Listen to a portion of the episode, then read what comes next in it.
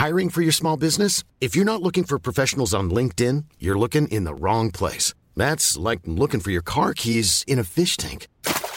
LinkedIn helps you hire professionals you can't find anywhere else, even those who aren't actively searching for a new job but might be open to the perfect role. In a given month, over 70% of LinkedIn users don't even visit other leading job sites. So start looking in the right place. With LinkedIn, you can hire professionals like a professional. Post your free job on linkedin.com slash people today.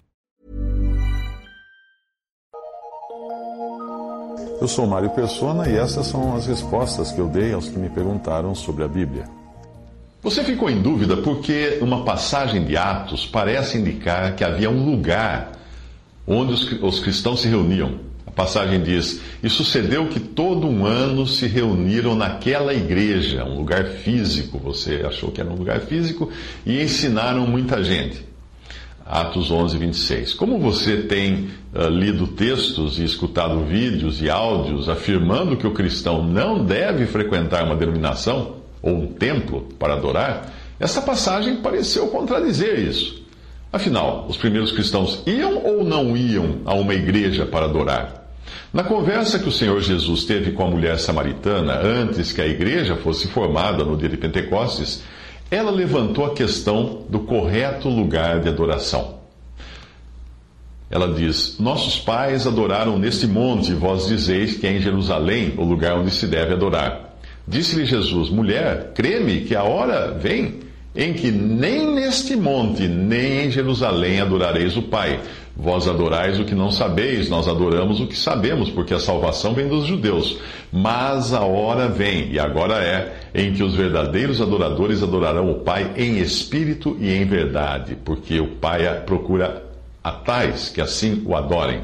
Deus é espírito, e importa que os que o adoram o adorem em espírito e em verdade. Isso está em João 4, 20 a 24. O Senhor deixou bem claro para ela que o tempo de adorar em um lugar físico e tangível, como era o templo de Jerusalém, estava para terminar. A adoração seria então de outra maneira e já não mais dependeria de um lugar tangível, um lugar físico, pois seria em espírito e em verdade. Seria uma adoração acessível a qualquer um em qualquer lugar, pois o espírito humano está sempre com o cristão desde que fosse em verdade, ou seja, fundamentada na palavra de Deus. O Senhor declarou a respeito do Pai: A tua palavra é a verdade. Em João 17, 17. E indo um pouco além, nós sabemos que o apóstolo Paulo seria escolhido para receber o mistério que desde os séculos esteve oculto em Deus, que tudo criou por meio de Jesus Cristo, para que agora, pela igreja, a multiforme sabedoria de Deus seja conhecida dos principados e potestades nos céus isso está em Efésios 3, de 1 a 10. Considerando que o próprio Pedro atestou que o que Paulo escreveu tem o mesmo status das outras escrituras, em 2 Pedro 3,16, nós podemos deduzir que o adorar em espírito e em verdade é adorar em conformidade com a sã doutrina, e não segundo aqueles que amontoariam para si doutores conforme as suas próprias concupiscências, como previa 2 eh, Timóteo 4, de 3 a 4. Essa sã doutrina, o apóstolo Paulo não entregou apenas à igreja de Deus que está em Corinto, mas também aos santificados em Cristo Jesus, chamados santos, com todos os que em todo lugar invocam o nome de nosso Senhor Jesus Cristo. 1 Coríntios 1, versículo 2. Então, se o adorar em espírito e verdade não é o mesmo que congregar em uma igreja de tijolos, como é que os primeiros cristãos iam a uma igreja, como fala o texto em Atos 11, 26? Se você entendeu que não é igreja, fica mais fácil. Eu vou colocar agora algumas expressões, uh, falar algumas coisas, dizer algumas coisas e colocar algumas expressões que normalmente são usadas uh, com a palavra igreja. Bom, primeiro, igreja não é um edifício de tijolos, de pedra, tijolo, cimento. Não. Isso não é igreja. Agora, uma expressão. O passarinho fez ninho no telhado da igreja. Uma expressão que todos nós costumamos falar, referindo-se a uma, um, prédio de tijolos. Mas uma igreja não. A igreja não é um edifício de tijolos. Segundo, a igreja não é uma denominação. As pessoas costumam dizer, O Antônio congrega na Igreja Batista, ou na Igreja Presbiteriana, ou na Igreja Assembleia de Deus. Porém, a igreja não é uma denominação. A igreja não é uma ONG beneficente. A gente ouve, costuma ouvir dizer: a igreja enviará uma equipe de médicos aos desabrigados. A igreja não é uma ONG beneficente.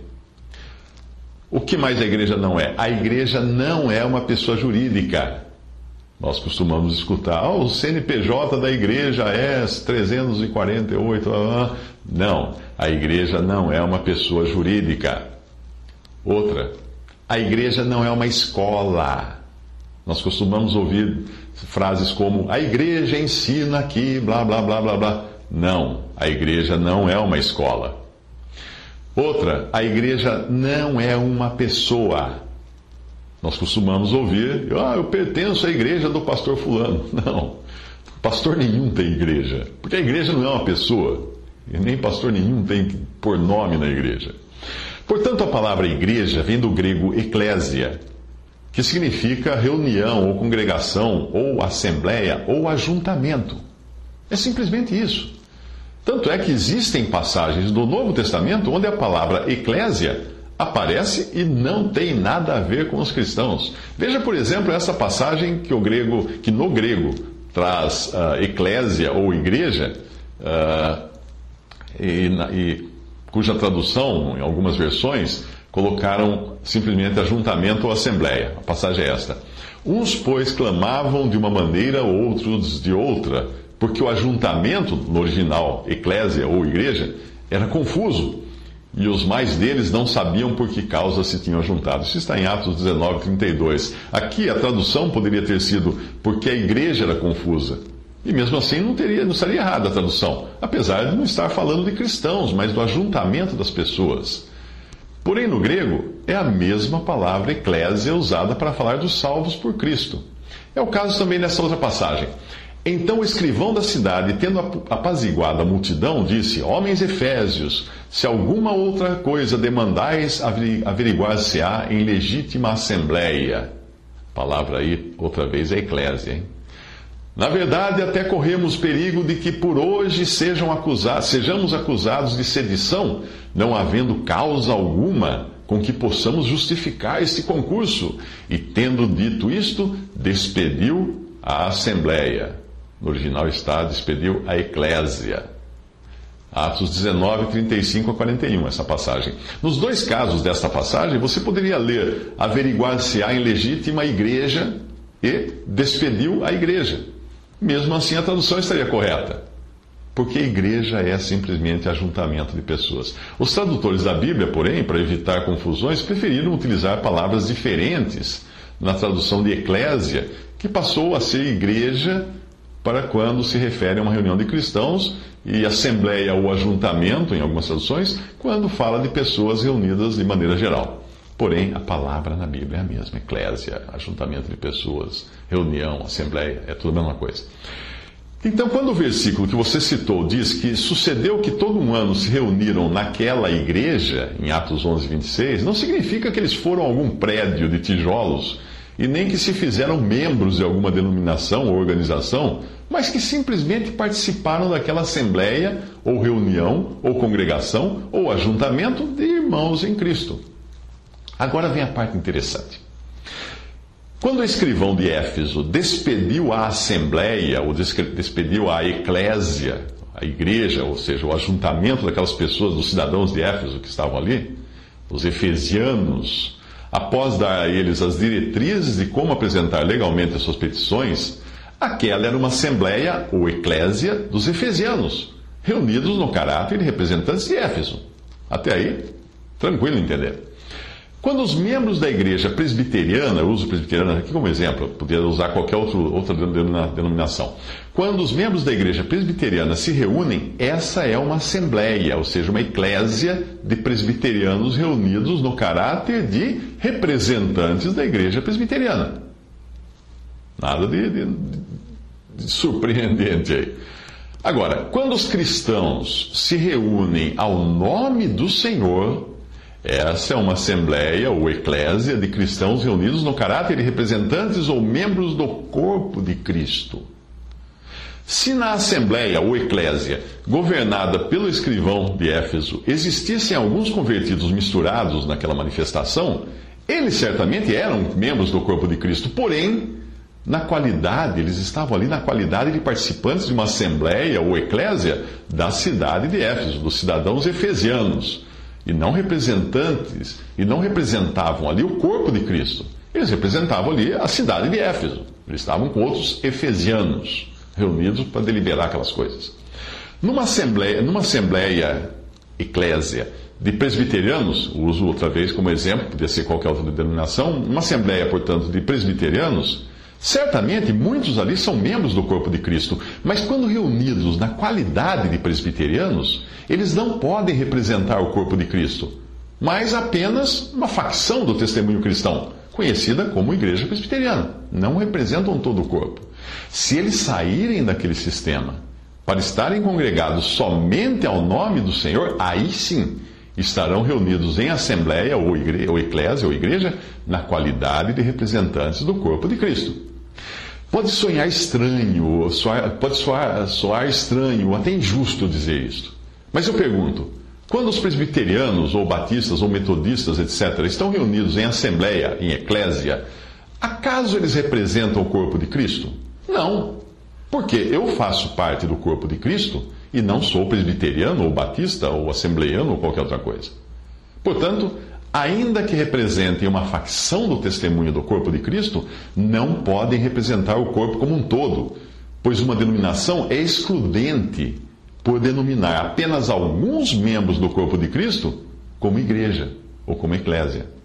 Outro desafio ao seu pensamento: se hoje todas as denominações do mundo desaparecessem, permanecendo na terra apenas os verdadeiros salvos, eu pergunto, a igreja ou eclésia continuaria na terra? Certamente, porque a existência da igreja, que é o corpo de Cristo, não depende de nenhuma denominação. Onde iriam então congregar esses cristãos que ficaram aqui na terra? Na igreja ou eclésia onde quer que ela estivesse reunida em espírito e em verdade. Porque onde estiverem dois ou três reunidos em meu nome, aí estou eu no meio deles. Mateus 18, 20. Essas passagens deixam muito claro isso. O pão que partimos não é porventura a comunhão do corpo de Cristo, porque nós, sendo muitos, somos um só pão e um só corpo porque todos participamos do mesmo pão. 1 Coríntios 10, 16. Não são muitos corpos, não são muitos pães. Outra passagem, porque assim como o corpo é um e tem muitos membros, e todos os membros, sendo muitos, são um só corpo, assim é Cristo também. Pois todos nós fomos batizados em um Espírito, no dia de Pentecostes, lá atrás, formando um corpo, quer judeus, quer gregos quer servos, quer livres, e todos temos bebido de um Espírito. Assim, pois, há muitos membros, mas um corpo. 1 Coríntios 12, de 12 a 14 e versículo 20 também. Outra passagem: há um só corpo e um só Espírito, como também fostes chamados em uma só esperança da vossa vocação. Efésios 4, 4. Portanto, a única base, o único fundamento para cristãos estarem reunidos em eclésia ou em igreja, sendo um testemunho na terra do corpo de Cristo. A única base para isso é estarem congregados sobre o fundamento de que há um só corpo e não muitos corpos.